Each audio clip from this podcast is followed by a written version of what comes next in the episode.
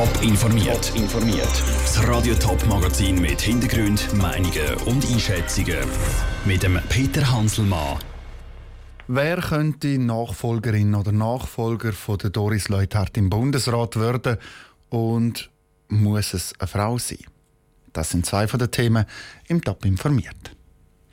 Es ist im Moment fast so ein bisschen wie auf einem Bazar. Einfach mit dem Unterschied, dass anstatt mit Sachen und Waren mit Namen und Leuten gefeilscht wird. Um Leute, die die Nachfolge von Doris Leuthard im Bundesrat antreten könnten, nachdem sie heute ihren Rücktritt auf Ende Jahr bekannt gegeben hat. Der Daniel Schmucki ist aufs Kandidatenkarussell aufgekumpelt und hat mit Ostschweizer Politikern geredet, die immer wieder als Bundesratskandidaten ins Spiel gebracht werden.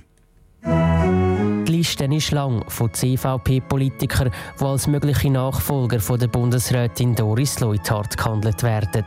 Und die Liste hat auch ganz viele Namen von Politikern aus der Ostschweiz drauf. Zum Beispiel der vom Innerrhoder Landamme und Nationalrat Daniel Fessler. Der Appenzeller ist seit zehn Jahren Regierungsrat und kennt das Amt von einer Exekutive wie aus dem FF. Und schließt darum auch eine Bundesratskandidatur nicht per se aus. Die Frage wird am heutigen Tag regelmäßig auch mehr gestellt. Ich bin jetzt 58, habe keine Karriereplanung gemacht bis jetzt in meinem Leben und habe schon ein paar Mal wieder etwas Neues können machen und natürlich mich spannend und in dem Sinne gehe ich völlig offen an die Diskussion. Ähnlich tönt es auf Anfrage auch beim St. Galler Regierungsrat Benedikt Wirth. Auch er wird die mögliche Kandidatur jetzt genau besprechen und analysieren. Genauso wie auch die Thurgauer CVP-Ständerätin Brigitte Heberli-Kuller. Sie ist im Moment aber noch ein bisschen hin und her gerissen, was sie genau entscheiden soll. Ich sehe so viel sehr Spannendes, was einem wirklich noch reizt, aber ich sehe eben so viele Sachen, die man aufgeben müsste. Ich bin ein Mensch, der noch sehr viel Freiheiten braucht und eben die Frage ist wirklich, will man das alles Anführungs- und Schlusszeichen opfern für eine sehr spannende, interessante Aufgabe. Schon klar entschieden hat sich die Thurgauer Regierungsrätin Carmen Haag. Sie nimmt sich im Interview mit Radio Top gerade schon selber aus dem Rennen als Nachfolgerin von der Bundesrätin Doris Leuthard. Ihr gefallen sie der Kantonalpolitik, sodass ein Wechsel aufs nationale Parkett kein Thema ist. Wie auch bei ihrer Amtskollegin aus dem Kanton Zürich, der Silvia Steiner. Zürcherinnen und Zürcher haben mich vor bald vier Jahren gewählt und haben mir eigentlich das Vertrauen geschenkt. Ich mache die Arbeit jeden Tag mit grosser Freude und darum stehe ich für eine Nachfolge von der Doris Leuthard nicht zur Verfügung. Ich kandidiere ja nochmal für den Zürcher Regierungsrat und auf das konzentriere ich mich jetzt konzentrieren. Und last but not least gibt es auch vom Stadtpräsidenten von Winterthur, Michael Künzli, ein klares Dementi. Bundesrat sein, das sage ich nicht für ihn. Zumindest im Moment nicht. Nein, diesbezüglich habe ich mir nie Gedanken gemacht. Ich äh, gehöre nach Winterthur, ich gehöre in den Kanton Zürich. Und von dort her, äh, ja, ich sage, ich sage niemals nie, aber momentan ist nichts solches angedenkt. Obwohl sich gewisse CVP-Politiker aus der Region schon jetzt klar aus dem Rennen nehmen als möglicher Bundesratskandidat. Gewisse Ostschweizer würden die Kandidatur reizen. Und wenn so eine darum jetzt ganz genau prüfen.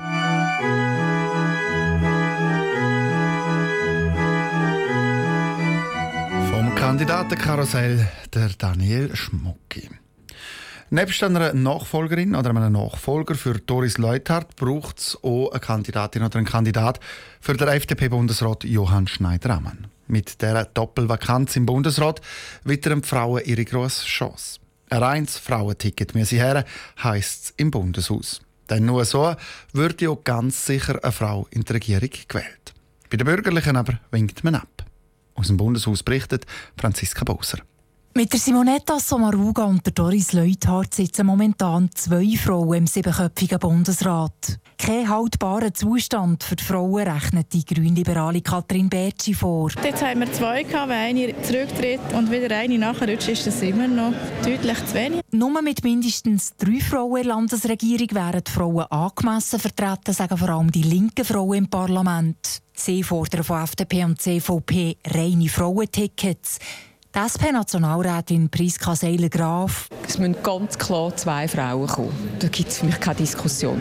Zwei neue Frauen für den Bundesrat. Der Wunsch könnte dank der Doppelvakanz Realität werden. Andererseits lässt es den Parteien aber offen, neben einer Frau einen Mann zu präsentieren. Der CVP-Parteipräsident Gerhard Pfister sagt zwar, eine Bundesratspartei im 21. Jahrhundert kann sich nicht erlauben, nicht mindestens eine Frau äh, auf dem Ticket zu haben. Gut möglich, dass der zweite Platz auf dem Ticket dann mit einem Mann besetzt wird. Die Frau die könnte man theoretisch ja bei der anderen Partei wählen. Kommt dazu, dass gar nicht alle Parteien die Frauenvertretung im Bundeshaus für wichtig halten. Der SVP-Nationalrat Adrian Amstutz. Das ist von mir aus gesehen kein Problem, weil äh, ein Mann ist durchaus in der Lage, das Interesse von der Gesamtbevölkerung zu vertreten wie eine Frau. Wichtig sei vor allem die Kompetenz, sagt Adrian Amstutz. Und die wird bei den möglichen Kandidatinnen vor allem der FDP-Ständerätin Karin Keller-Sutter zugesprochen. Neu im Rennen ist jetzt auch die CVP-Nationalrätin Viola Amherd. Ich werde sicher jetzt mit meinem näheren Umfeld und auch mit der Partei Gespräche führen